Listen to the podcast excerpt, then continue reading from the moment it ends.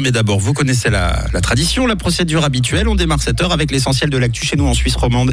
C'est avec Pauline. Hello Pauline. Bonjour à tous. Vaud et Genève déclenchent l'alerte canicule. Le Conseil fédéral devra mener des campagnes de prévention contre la violence et un ciel qui va se voiler dans la matinée.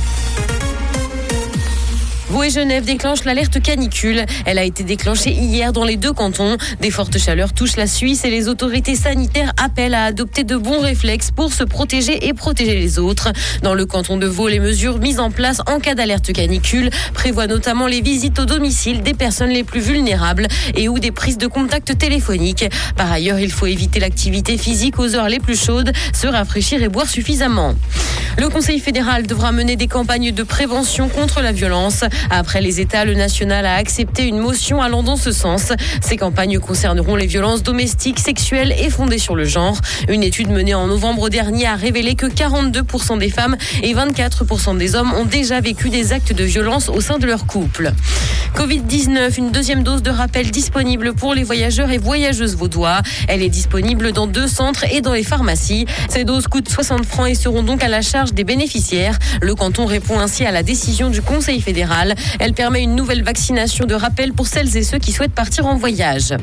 Dans l'actualité internationale, guerre en Ukraine, le ministre russe des Affaires étrangères estime que la Russie n'a pas envahi le pays. Il s'est exprimé dans un entretien accordé à la BBC. Il a rappelé que l'attaque était une opération militaire spéciale lancée parce que son pays n'avait aucun autre moyen d'expliquer à l'Occident qu'entraîner l'Ukraine dans l'OTAN était un acte criminel. Il a également rappelé que Moscou s'était donné pour objectif de dénazifier le pays. Enfin, il accuse l'Occident de diffuser de fausses informations.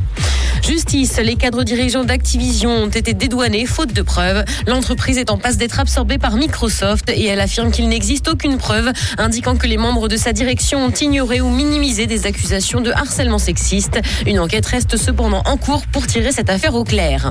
Amber Hard aime encore Johnny Depp. Dans une interview, l'actrice s'est exprimée pour la première fois depuis la fin de son procès contre son ex-mari. Si elle compte faire appel de la décision du tribunal qui a donné raison à l'acteur de Pirates des Caraïbes, elle a pourtant prétendu n'avoir aucune intention de lui nuire et même l'aimer encore. Il va faire beau ce matin, mais le ciel va se voiler progressivement. Côté température, le mercure affichera 18 degrés à Nyon et Yverdon, ainsi que 19 à Lausanne et Gland. Bonne matinée à